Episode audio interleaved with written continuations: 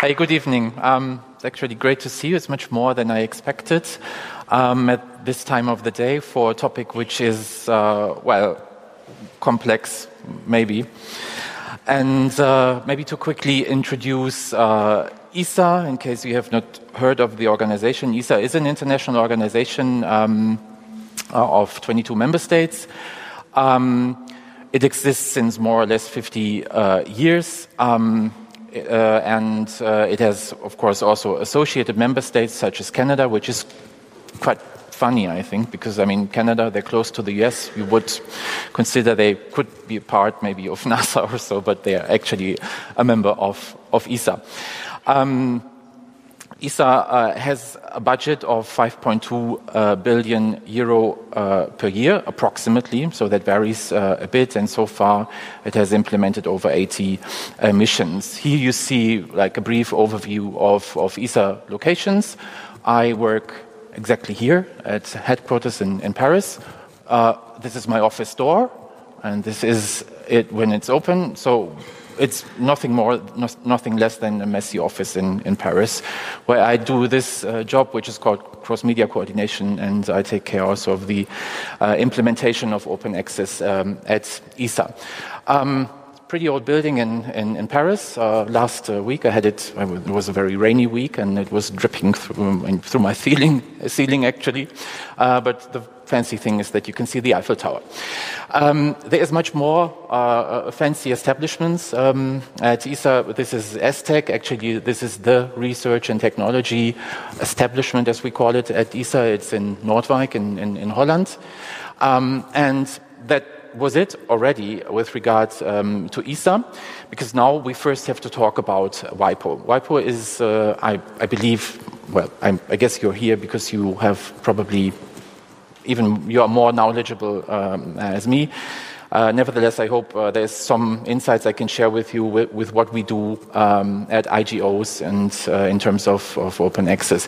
WIPO, uh, the World Intellectual Property Organization, is a UN uh, organization and uh, this actually, um, it's a press release from 2013, and it was kind of the starting uh, point for um, a movement um, among IGOs, which has clearly built up some, to my, uh, uh, to my assumption, quite some uh, momentum uh, currently. The press release says that a new online licensing system, which actually is um, a special um, edition of the Creative Commons license, the IGO uh, licensing uh, scheme that it has been launched in December 2013. At the time, I myself I was uh, still working at uh, DLR, which is the German space agency, but I ha already had the assignment um, to ESA. Uh, and I was contacting my, my future boss, and I, I told him, uh, look, um, I'm, I'm looking forward to, to, to implement this as, uh, at ESA. And he said, uh, yeah, we'll, we'll go for it. And uh, we did, as you will uh, see a bit later on. Um, we have to focus first on WIPO because WIPO had a, had a crucial role um, with regard to these licenses. Um, you can see what WIPO has to offer, um, which is quite a lot of content. Um, and it's, um, yeah, basically as they, uh, they call it, uh, um, global services for uh, protecting uh, intellectual property, but also uh, for sharing, of course. I share with you now, and I just forgot to say that um, uh, originally this um, session was, was planned to have three colleagues of mine uh, Charlotte Bouchon from, um, from WIPO, Valeria Brancolini from CERN, and also uh, John Cummings, who works as a Wikipedian in residence um, at uh, UNESCO in Paris, across the street from where I work. And unfortunately, they all three of them cannot be with us uh, tonight, but I have their slides, as you can see. So we go here. Um, for some slides which uh, uh, Charlotte Bouchon has, uh, has shared with me. And um, what Charlotte says is that UN agencies and other IGOs are uh, quite unusual content creators. Uh, they have pretty unique content by their uh, mandates and, and uh, convention. Plus, um, they have a unique uh, legal status in, in the sense um, that uh, we rely in our legal uh, schemes a lot on what is called mediation and arbitration. And these are two um, aspects. Actually, I'm quite nervous because Andres is here and he's a senior lecturer in IPR. He has a role or had a role with, uh, or still has a role with Creative Commons um, as well. And I'm not at all a lawyer nor an IPR specialist, but somebody who has a lot of um, working experience with these licenses uh, as use, uh, in using them as a uh, mainly as a science communicator. So anyway, um, what I can tell you from uh, my layperson's knowledge is uh, that with uh, the, the, standard uh, Creative Commons licenses, um, the, the mediation clauses on mediation and arbitration were missing, and these have then been included in the IGO version of, of the Creative Commons um, licenses. Um, what WIPO did you can read it here. Uh, WIPO um, facilitated the negotiations between uh, IGOs, many of them. Actually, uh, I think we have, well, I believe, more than a dozen, if not up to 20 members of that IGO working group on, on open access. And the process ran from 2010 to 2013, so, so way before um, I joined um, uh, ESA. Uh, and uh, with the result uh, um, that with the result of this working group that the the license suit of the CC 3.0 IGO licenses was published in late 2013 together with with Creative Commons. Um, Ten major IGO publishers, meanwhile, I believe even even more. Uh, including the World Bank, uh, uh, a UN organization as well, WHO, use them for implementing their own open access policies. And WIPO continues to support. So just recently, CERN uh, and in person Valeria, who as said cannot be here uh, tonight, uh, joined uh, the IGO, and hopefully there's there's more to follow. This is uh, uh, the outcome. it's the as a, is the the CC by SA 3.0 IGO that we use at, at, at ESA um, in its uh, latest beautiful uh, online uh, design.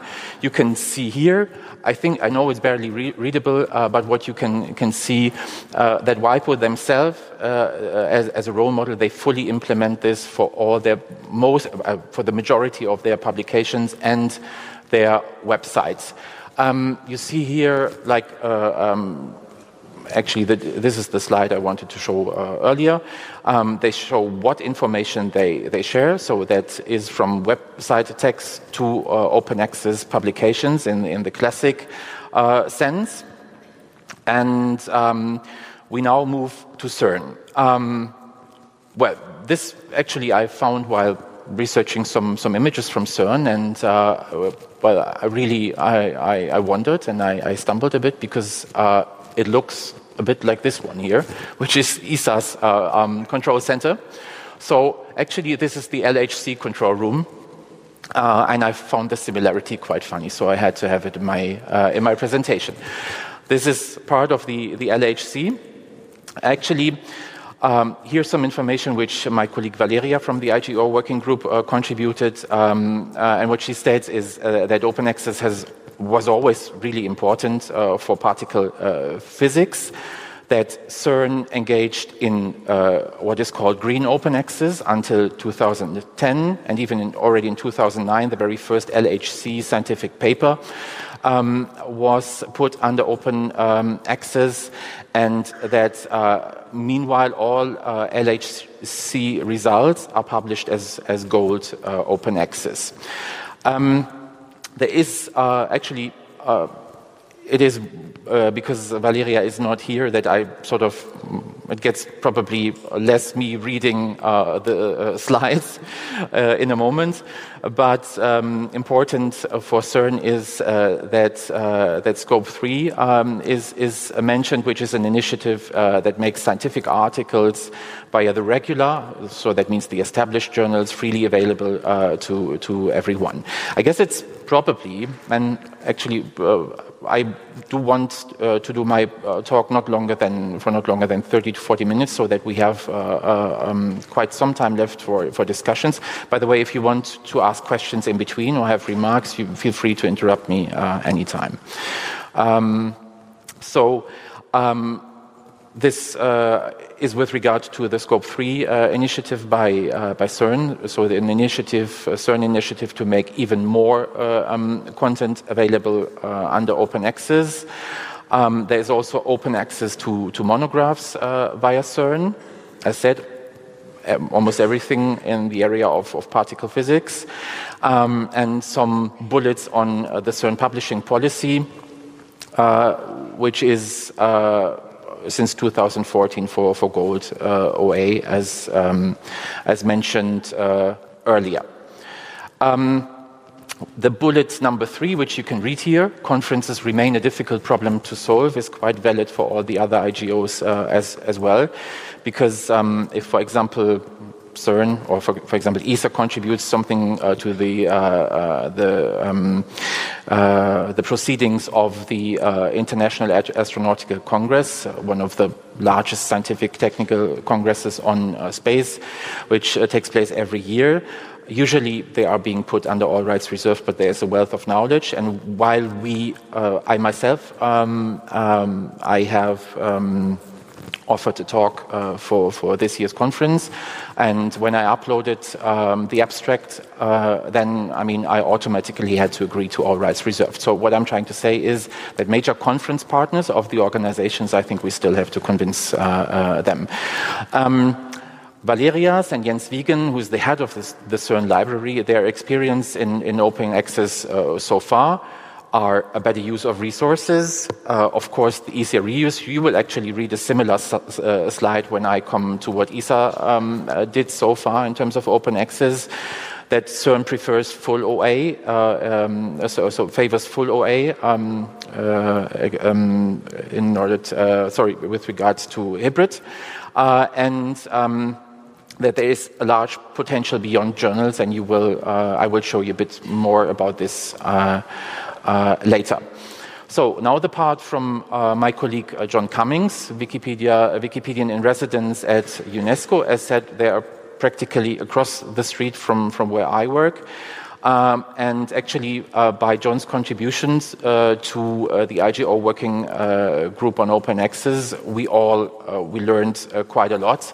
First, let me introduce UNESCO. I guess most of you are familiar with UNESCO, but what you would know UNESCO most is, uh, I mean, when they're, let's let's uh, um, be in Germany for a moment, uh, is, is when there are kind of discussions um, with regard to a bridge in Dresden or if the, the Cologne Cathedral uh, uh, will remain a UNESCO World Heritage because a skyscraper is building close to it, stuff like that. But in fact, they are the UN scientific organization and they also take uh, care of education. You can, again, barely read, this, uh, read it in this screenshot I, I did here. So uh, UNESCO is all about education, science, culture, and also communication, very important. Um, what Don, John does in his, in his job at, um, at UNESCO is he takes care uh, of uh, adding UNESCO text to Wikipedia because, I mean, UNESCO is actually one of the role models among international organizations with regards uh, to, to open access. So uh, many of their texts, uh, many of their multimedia, but also um, classic uh, publishing items. They are under open access for a long time, and UNESCO, for me, uh, was also an important role model to convince uh, not just ESA's top management, but also the level below to go for open access. So. What, what John continuously does as a, as a day job is adding UNESCO text um, uh, to Wikipedia from the publications. Um, he states there is a huge uh, potential uh, for this, and you can see here like one of UNESCO's publication and how it's being transferred to, to Wikipedia. The fact being uh, that this is, is, is very uh, well, uh, credible, scientifically accurate content, which, if being made available under, under open access, can actually go directly into Wikipedia um, with, uh, I mean, a Wikipedian in residence at the organization uh, and in close relation with the organization, of course, also has the credibility in the community uh, to add this text uh, to, to, uh, to Wikipedia. Um, another publication and uh, as said, the, the website of UNESCO uh, is uh, fully uh, under open access as well. There's, by the way, there's a German, then there's another German-based uh, IGO, um, uh, which is the European Southern Observatory. They do pretty much the same. we, for example, at ESA in the space domain, we haven't um, made this step yet. Again, some more examples on how text. Sorry, I'm a bit fast. you can see here. Um, text from the Global Open Access portal at UNESCO, and you can see how, again, it flows into, into Wikipedia. Uh, UNESCO has a lot of media to share, actually more than we at ESA currently have under open access. There is 100k uh, images, 1,000 uh, or thousands of hours of, of, of, video and audio, graphics, etc., uh, etc. Et the UNESCO Media Bank is called actually PhotoBank, and it is sort of built on the, the, the same open source uh, uh, software is being built to better share this, this content. So what I'm trying to say here is it's not just being done that you upload your stuff to your standard digital asset management systems or to your website backend. It's also very important that you make the content accessible. Um, so in, in, terms of, of open interfaces. Um, and you can see here that uh, actually if you are an IGO or if you're another research organization or whatever organization that wants to share its content, that uh, um, UNESCO uh, actually makes uh, the software available on GitHub. Uh, soon means, I mean, these uh, um, uh, these slides actually have a status as of like one two months ago. It could already be be there. If you need links or any um, further information, you can contact me after the, the, talk. Um, Here's examples um, of photos that, that UNESCO shares in the UNESCO uh, Media Bank, as said, based on, uh, on, on, a software which, uh, which, if I'm not wrong, is called uh, PhotoBank. Um, and we're now talking about uh, data, and there's an interface to the other IGOs um, as, as well. What John writes is uh, that he's currently working on processes to upload data from, from UNESCO to Wikidata, which is um, the, the Wikimedia site uh, that holds uh, the data. It looks like this. Uh, I guess I believe many of you uh, will know it. And um, the important fact uh, uh, being that, that Google reuses data from Wikipedia, and and that's why this is why this is because Google understands the structure of the data in Wikipedia and actually can answer questions if you can. Um, read uh, uh, the, um, the, question here is uh, it is how big is Yellowstone National Park and Google actually answers this by what is stored on, on Wikipedia. Promoting open access, you know, you all, I mean, all of you being active on Wikipedia, uh, you know that there is uh, the, the campaigns listed here Wiki Loves Earth, Wiki Loves, loves Monuments, Wiki Loves Africa, and they look um, uh, like this um, where they invite you to share as many photos with regard to the respective topics of the campaign um, as possible. And that largely contributes uh, to, uh, to the continuously growing, uh, wonderful uh, um, assets that you can find uh, in Wikimedia Commons, uh, the media repository attached to Wikipedia and run by the Wikimedia Foundation as well.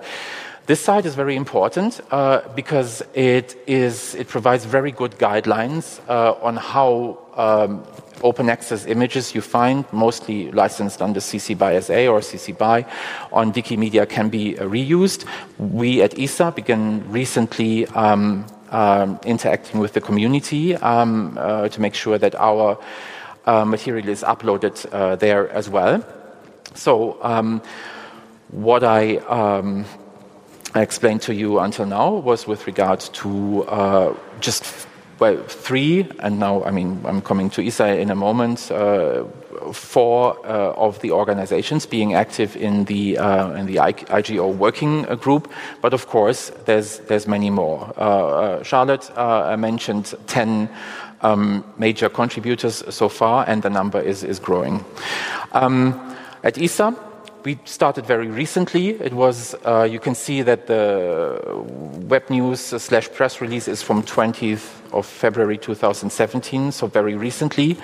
Um, I was only successful at ESA uh, by embedding it in uh, the overall ESA digital agenda. Uh, which is uh, sort of the umbrella under which many initiatives of, of mm, yeah, making ESA more accessible, a more digital agency run.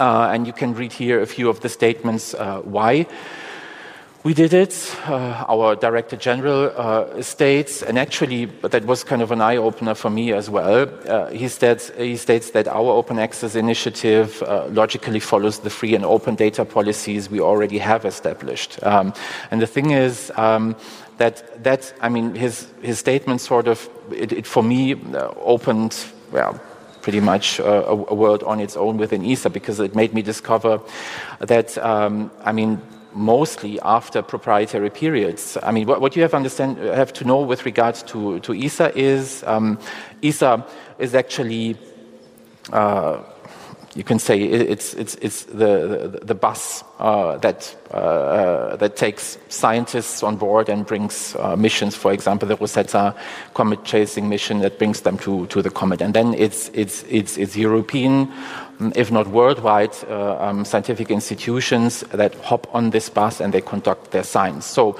what they what they have um, is is the right to use uh, the data first in a so-called proprietary period, which which will be six uh, or, or, or 12 months at times. Some data, and you will see examples of this later, is directly put under open uh, access under different policies. Uh, but if we talk about planetary uh, um, missions, for example, they usually um, uh, or deep space missions, they usually would have a proprietary period of six to 12 months. But after this, and this is what Jan Wörner, the Director General of DG, says here, it is fully free and open. There is, I mean, practically nothing. There's not even a license. Only thing uh, that needs to be done uh, is um, what we call acknowledgement, scientific acknowledgement. So you have to acknowledge the principal investigator, which is the chief scientist of an instrument on a mission. I'll show you a lot. I mean, fancy pics coming up soon, don't worry. So um, I show you a lot of examples later. Uh, but this is actually uh, quite essential. So it opened sort of the wealth of data we have that can be reused by everybody. Of course, you need to have some knowledge on how to process the, the data in order to get your scientific results or your remixes or your creative projects, etc., etc. Um, but I mean, you can you can uh, use it in the most uh, free way you can imagine. There is not even a license uh, that is uh, that is put on on top.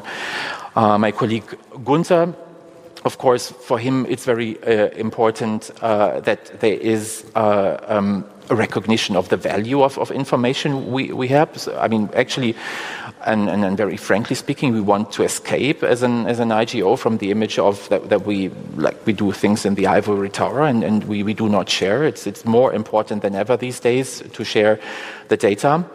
Uh, more on the why uh, later. And for me, uh, you can see my the, the quote I I contributed myself to that release, that, that I truly believe uh, um, that uh, all this will contribute to an overall uh, societal benefit and what I would call more scientific lit literacy in the end.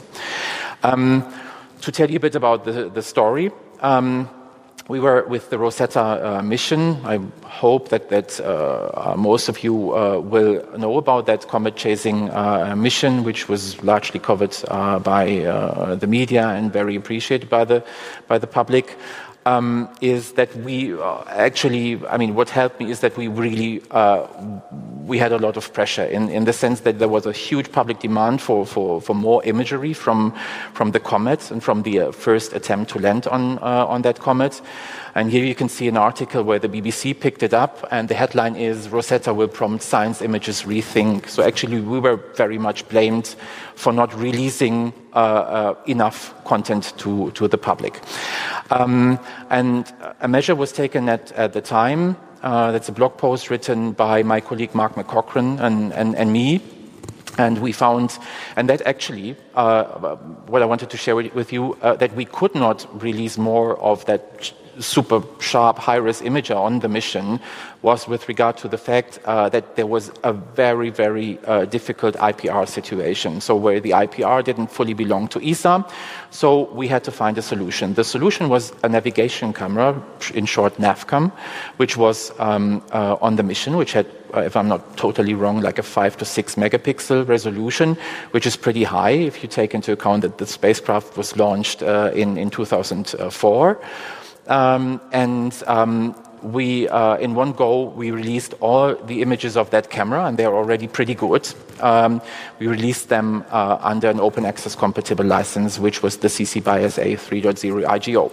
The thing is, we went, Mark and me, Mark being the senior advisor for, for, for science of the organization, and me, uh, I mean, a couple of levels below, really. Uh, so a guy doing digital communications in the communication department. We went completely disruptive. We bypassed everybody at the time, including the legal department, and we just did it. Um, and with the end that, that even like animations, I mean, mostly free to reuse. We'll talk about the, uh, the, the SA module later, um, could be freely shared. Uh, and we could make at least uh, one of these images per day, not per week, uh, available. So they were processed. I mean, being I mean, you have to imagine that the data transfer from like millions of kilometers away through space is relatively slow. But we managed uh, to make these uh, uh images available uh, as the comet approached, approached the sun. And you can see these outbursts that they, are getting more and more intense. So, I mean, that was truly fascinating, not just for us, but also for more general public uh, and we would have missed a, a, unique chance, not just to promote uh, uh, uh, space science, but also, I mean, for sharing knowledge and, and insights. Um, a very nice side effect of these licenses is, as you know, that you legalize remixes like, like this one. So we set up a Tumblr. Uh, people contributed beautiful uh, remixes, which, I mean, personally, I, I, I love them, and I, I, believe many people too. There's a whole um, uh, archive of, I believe, like maybe around a thousand images uh, under this address. Oh, sorry for, I mean, uh, for messing up with this. Anyway, coming to Earth observation uh, um, right now. Um, actually, the open access policy on uh, the, the most accurate, high-res, up-to-date, state-of-the-art Earth observation data is not I frankly admit this, is not an ESA policy. It's a policy by the European Union. For the European Union, we as ESA implement um, uh, the, the so-called space segment of the Copernicus uh, uh, program. Um, the space segment consists of a fleet, relatively large fleet of satellites. And uh, these satellites actually I mean, they, they function so well that, that we, or, or, let's say our ground segment managers at ESA, they have, I mean, almost they, they run into storage capacity problems. So it, it, it works exceptionally well. The open access uh, policy, um, you can see, again, much too tiny. I mean, complete, free, and open. So very often, obviously. You can just you can go on this portal. There are some, I admit, quite some usability uh, issues. It is difficult to understand. Uh, I know a couple of, of, colleagues had trouble in, in, in really, uh, I mean, managing to technically uh, um, access the data. What I personally find interesting, as said, not being an IPR specialist, but somebody who works with licensing and uh, um, terms of use uh, quite a bit, is that the, the license uh, the European Union, or better the Commission they set up, is pretty much similar to a Creative Commons license. It's just not, it's not called Creative Commons.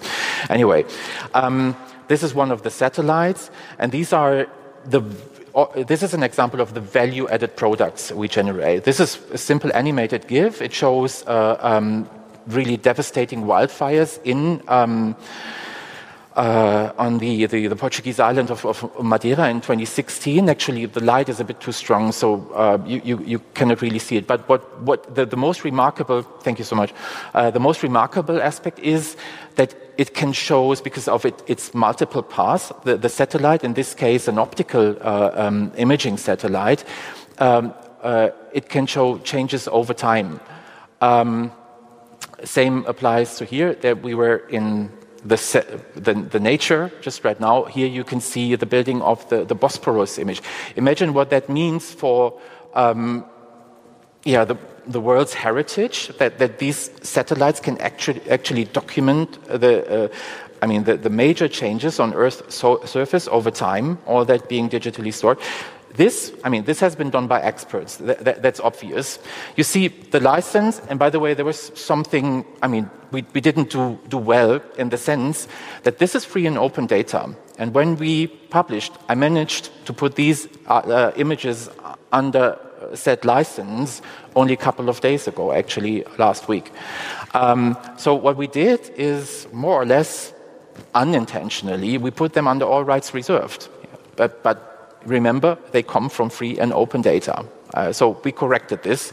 This is, this is really important. If you are an expert or if you just dip, dig deeply into that, you can do it yourself. You can generate marvelous value-added products uh, with this, uh, these satellite data. What's the purpose behind uh, by uh, the EU? Uh, of course, it is, uh, I mean, it can be used by, by, by the individual for whatever purpose, for, um, for educational purposes, but of course it wants to boost the small, medium, or even enterprise economy uh, sector. It wants to boost startups. Meanwhile, quite some um, um, have been founded to work with this data and to, to, to generate then value added product, which they can. This is, I mean, we at ESA, we for, for I mean both for scientific but also for, for PR purposes, we, we, we put them under BY-SA. But if you are a startup and you, you put even I mean you process the data, you put even more value to it, or you, you generate a value added service, uh, then you can put them under a more restrictive license and, and, and sell them, or what I would recommend, keep them under a free license, sell them anyway. Um, actually, this is for you uh, to, to work with. Here, another example, still uh, image. Actually, I don't remember what region this is. This almost looks like art, and somebody from the arts uh, sector, actually, those of you who know me, you, you, you know that. Uh, you've often seen it. Um, uh, this slide because I use it frequently. Um, it just facilitates remixes. And what that says, it's, it's German. Uh, it says, um, uh, Good morning, it's the beginning of the week. Here's a beautiful image. Do you have an idea what, what, what you can see here? And then there was uh, like a, a, number of tweets, uh, replies. And somebody by the name of uh, Specs, uh, Twitter handle Stone Jacket, he just replied, No, that's all wrong. This is a flamingo flying over a, a stegosaurus. And he did that beautiful remix. Actually, uh, I, I, like that so much. I mean, actually, that, at the time it wasn't it wasn't even open access or Creative Commons, but I, I just I love this idea of remixing uh, content. We're putting normal photos here. You see a radio testing facility uh, um, at, ESTEC, similar to what uh, uh, UNESCO does. So we we we, we focus. Uh, I mean. I mean, actually, we don't focus. We try to put as much content from the different media categories um, under under open access.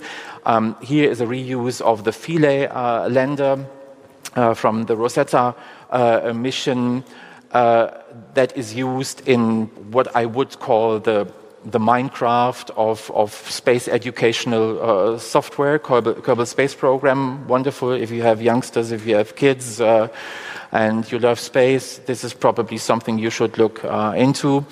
Um, they reuse it, and I mentioned it earlier. You can see uh, here the Planetary Science Archive, so whatever you're looking for, if it's images uh, from Mars or if it's uh, spectrometer data for, from Mars or magnetosphere data from whatever planet, from whatever mission, you'll all find it here. This is actually the portal, just recently being revamped, um, where you find that free and open data after the proprietary period has ended, and more and more. Uh, this is even uh, sometimes, it depends very much on the PI, on the industry which has contributed the instrument to the mission. So, instrument of a mission being like uh, a scientific instrument being built uh, on an orbiter or a landing or a lander or whatever spacecraft. Uh, this is what it means. And uh, the second screenshot is from sort of our legacy um, Earth observation missions. So Envisat, uh, which still have, I mean, a wealth of data uh, uh, from, I mean, periods until 2013, which, according, and here ESA sort of followed the EU, we put that under a new policy which enables open access as well. Here you see actually, I mean, data for these images, sorry, I have to hop back one. If you, I mean, want to process your own Mars images, uh, Im, you, you, just uh, go uh, um, to that search field here and you put in Mars Express HRSC, which is the imaging uh, uh, document, uh, sorry, imaging instrument. you can find the data from which you can generate these uh, pictures. This, uh, so yeah, you can see the credit here. It's you, you will see that we do. Uh, I mean, almost any mission we do, we do it in cooperation with partners. Uh, the Sentinel uh, missions uh, uh, with in cooperation or by, by, by, by, mandate on behalf of the European Union, European Commission. This is a joint mission uh, with uh, DLR and in particular a joint um, instrument with DLR and, and the Freie Universität Berlin.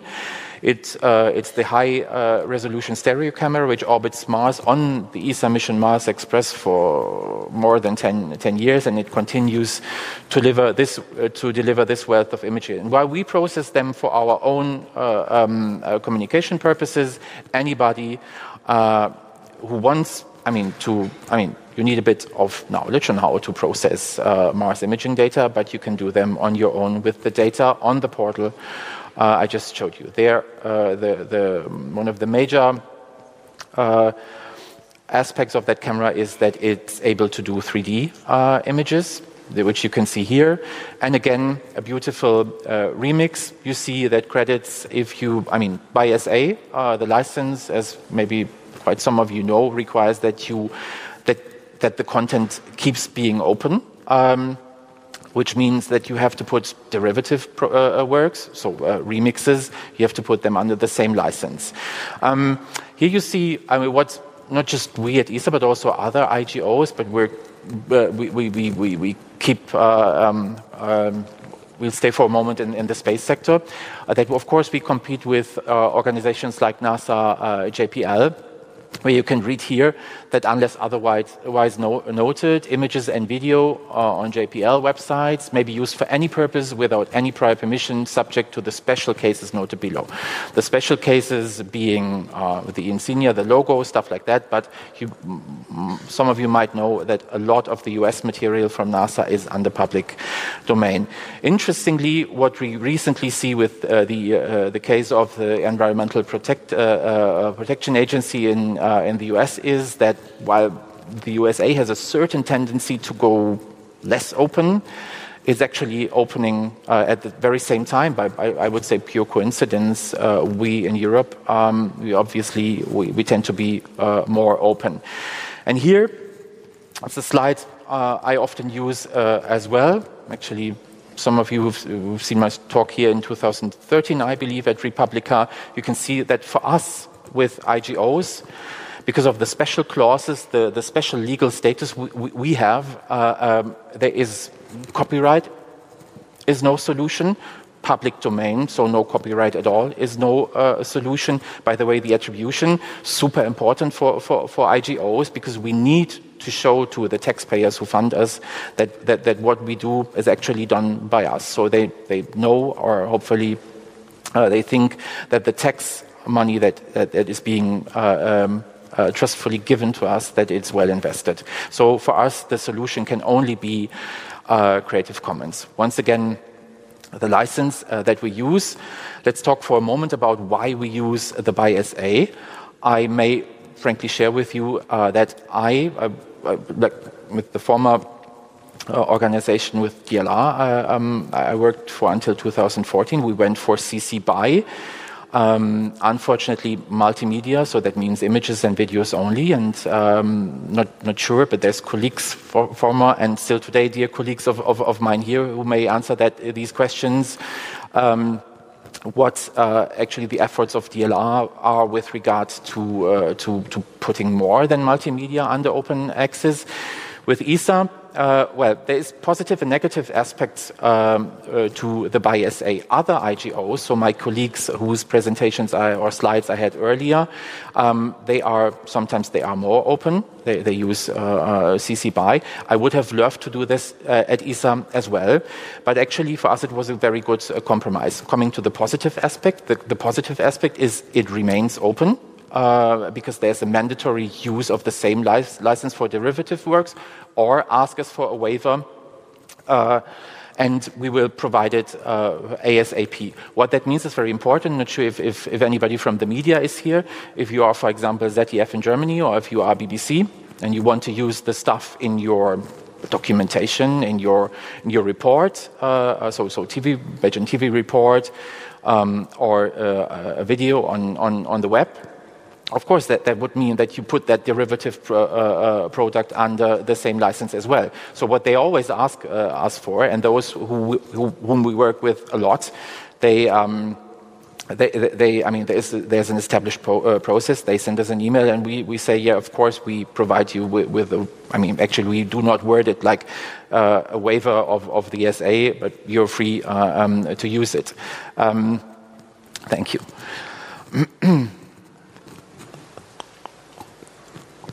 So um, then again, remix and editing um, is, is, is allowed. So um, the positive aspect, as said, uh, um, being that uh, it remains open, but the negative is that for media, it's not exactly that easy to, to use. I believe most of you um, know Creative Commons, so, so, so let me just focus uh, uh for a moment where in the field of open we are. So uh, it is not, I mean, it's not CC0, which is public domain. It's not BY, as just explained, but we are here, so still in, in the open field, whereas you can see that here it get, gets more and more uh, restrictive. So these are not, and they have never been an option uh, for us. Um, once again, to, to Wikipedia. Engaging with Wikipedia is very important uh, for us. You can see that when we put uh, an image on the um, um, when we put an image online, this is uh, a depiction of our Mercury orbiter, which will launch early next uh, year. Um, that it doesn't take long until it appears there, which is great. Uh, to illustrate the article, and you can see that actually uh, that has that this has huge impact, way more impact than we could ever imagine on our own uh, website. You see here uh, um, details for content being created by, by ESA in the month of March, and that totals to 35 million page views. That is mainly Hubble, uh, which is a joint ESA uh, NASA mission, but it's also, you can see, and that's really struck me, this is kind of, you, you see here, February, uh, more or less around the time when we launched um, uh, open access officially at, at ESA and had put a, content, a, a, bunch of content already online. So it, it, it really um, does matter. And something like this, with which uh, um, the Rosetta spacecraft uh, um, took um, uh, flying by Mars, um, it has been, I have been approached by the Wikipedia community that they would like it to make the top uh, image of the, of the English language Mars uh, article, uh, and they did. And, and, if you imagine that this then has like 220k uh, impressions a month, this, this page alone, it does really uh, matter uh, in, in terms of, of, of, of reach and in, in spreading, I mean, what the, the, the lead edit, editors of these articles consider as the, the image they it wasn't me who, who uh, introduced it to them they, they, they asked for it because they uh, knew about our open access um, initiative um, here's a, a, user which uh, um, just started pumping, as it's called in the Wikipedia language, which I just recently learned, uh, or the Sentinel images. We put uh, like almost 200 under open access um, uh, last week, and they are being pumped into uh, Wikimedia Commons. Um, so engaging with that uh, uh, um, with that community is very very uh, important. Wikipedia is currently uh, looking into sharing 3D models uh, on on um, on Wikimedia Commons. It's not Wikipedia; it's Wikimedia Commons looking into sharing 3D models as well. This one can be downloaded, downloaded uh, um, uh, even for your, for use of on a 3D printer um, or wherever. Uh, can be downloaded um, under CC uh, as well. And actually, I'm coming uh, to, to the end, and if we may, we can, we can he hear, um, hear that sound, and hopefully there is some, is there some 10 to, to 15 minutes left for, for questions and discussions while we listen to the sound? Um, okay, we share a lot of sounds, uh, scientific sonifications um, as well some of you maybe uh, know um, the, the so-called singing comet. Actually, that's the, the comet which is really emitting these sounds, but far beyond what we can hear. So what you can hear uh, can hear here is a sonification by Technical University Braunschweig, um, who uh, led the instrument, which actually captured the data, which we made or, or not we, which uh, um, a German um, uh, artist and composer by the name of Tagiri Tagirijus, uh, real name Manuel Senft, what, what they made uh, audible. Um, you can hear it, and the, the last bit I would like to play uh, uh, then, if, when, when this one finished, is, is, is a remix uh, which, uh, which an Italian artist um, did, and he turns this in kind of some, um, yeah, Daft Punk esque electronic piece. So, um, let me check what I have left. Um, I think, uh, oh no, it's, it's, the other way around. Yeah, some info uh, where you can find content, how you can contact me in case actually uh, this, uh, I mean, uh, I'll share this presentation happily uh, with you and, and all the content. You have to respect the individual copyright because some, I'm not sure if there's any all rights reserved content, but probably I can't put it entirely under under the CC BY, um, but uh, I'll nevertheless share it um, as widely as possible with you. So while we listen, actually, imagine what you hear right now is all from that singing comet sample.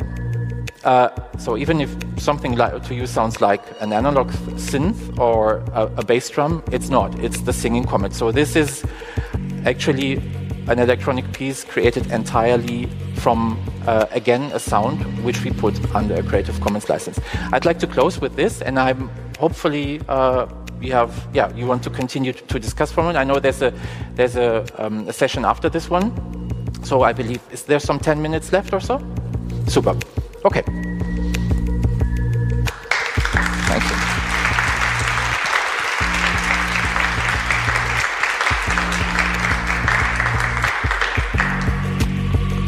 Gibt es Fragen, Reaktionen, Rückmeldungen? Da vorne.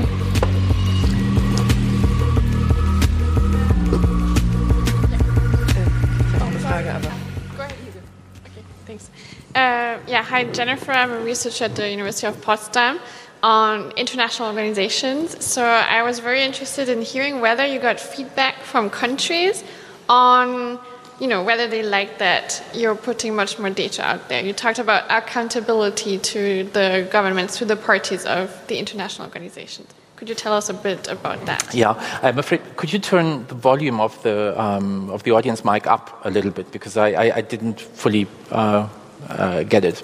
Sorry. yeah, uh, you closer. Yeah, oh yeah, like that's this? much better. Sorry. I'm sorry. Yeah. Not a public speaker. Um, yeah, so in the beginning, you talked about uh, um, the accountability aspect of getting open access and putting your data out there. I'd be interested in hearing about feedback you might have gotten from governments, from countries, um, in whether they acknowledge this effort, whether they appreciate it, whether it helps, you know, getting funding from countries. Thank you. Um, Yeah, feedback. I mean, feedback uh, from the general public uh, of all member states. Um, I mean, with regards to my personal situation at ESA was, was overly positive. But um, what I can share with you is that it is very individual with regard, I mean, uh, to, to countries. So while some would be more reserved or maybe not, I mean, actually not really excited about this. Others uh, openly um, embrace it. Actually, I think I cannot name the countries because they are all our member states, but some tend um, to have to continue to have a more restrictive uh, policy. Um, and um, I may also share with you that, uh, I mean, we are an international organization, uh, and what, I mean is, is pretty normal. And while you work, uh, for example, at an organization like ESA, you do not really realize, but that every day, that I mean, let's imagine like a typical working day from, from uh, morning to evening, uh, and you would have talked to colleagues from at least, I mean, we're 22, but on an average day, you talk to like 10 uh, different uh, nations or, member state colleagues, and you get like maybe five to six to seven different opinions.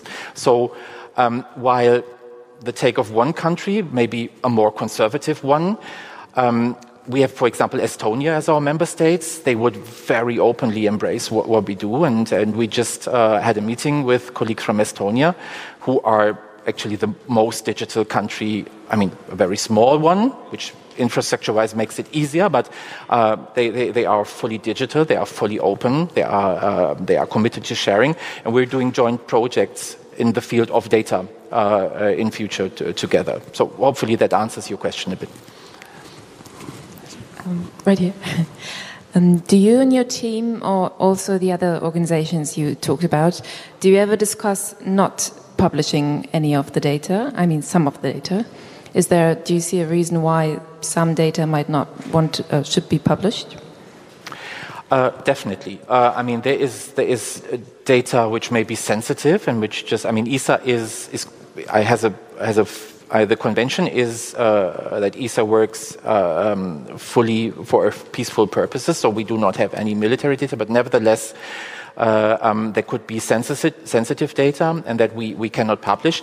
And I think, I mean, the, the, the case where I mean, the usual case where we where it's very difficult is when it comes actually an aspect I, I uh, deliberately I, I, didn't mention is when it comes to uh, person's right of privacy, uh, personality rights. So, for example, that there's still, even if we use the BY-SA license, which is a bit more restrictive in terms of the three, uh, in context of the three open licenses, um, there is still, for example, a fear uh, ESA internally that if we would share an astronaut's image, like astronaut full portrait, uh, um, that it could be used for advertising purposes, advertising and commercial uses. You can read this.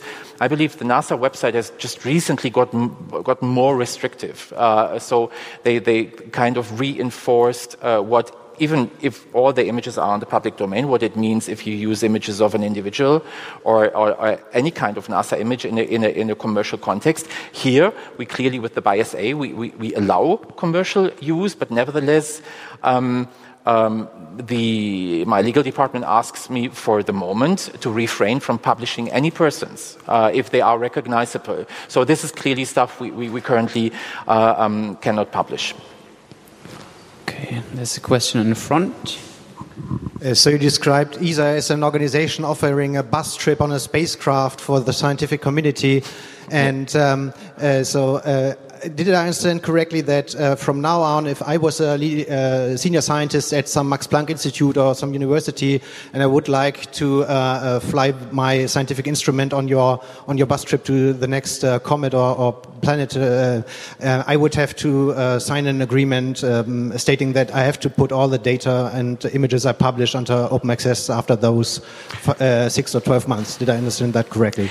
Well, yes there is, for example, the, the, current Mars mission. I mean, you, you, just saw Mars Express. The current one is ExoMars, right? Uh, and uh, there was exactly that case where um, uh, the, the principal investigator of the HIRIS imager on, uh, on, on ExoMars, CaSSIS, he actually asked us to go uh, uh, public domain with all the images. His, I mean, he considers it his uh, instrument. It's in terms of IPR, it's much more complicated. It's, it's kind of a, um, uh, a very complex set of yeah, rights, but he asked us to go uh, public domain, which, as said, we have, I mean, we have to report back to the taxpayer. Uh, we, we need this attribution. We need that it stays, says uh, ESA, ExoMars, uh, CaSSIS, uh, and possibly, in that case, the PI comes from the University of, uh, of Bern, which we do not, I mean, by his own wish, we, but we mention his experiment or instrument name rather than, than the institution. But we need to report this back, so public domain, why public domain was not an option. Now, of course, we, um, we agreed on that, that we do it with, the, with the CC license. So, um, yes, and then again, maybe just to add, this is all uh, being done in discussion with the scientists. The scientists make proposals, uh, and, and, and, ESA, um, with a board that consists also for, of other members from the science community, so ESA does not decide on its own. They uh, agree on which instrument comes, and you are mentioning, and um, well, I'll, I'll, finish with my reply uh, uh after this, um, is that it's really uh, very important that we, we, that we take this into account from the mission conception phase already. There's room for one more question, if it's a little one. Any remarks? All right. Okay. If not, you, you can catch any last me. words or sorry. Any last words from you or? Uh, no, I just would like to thank you so much. Uh, it was a pleasure to deliver this talk. And if you have any more questions or want to continue the discussion, I'll be available. Okay. Well, then again, thanks Thank from our side.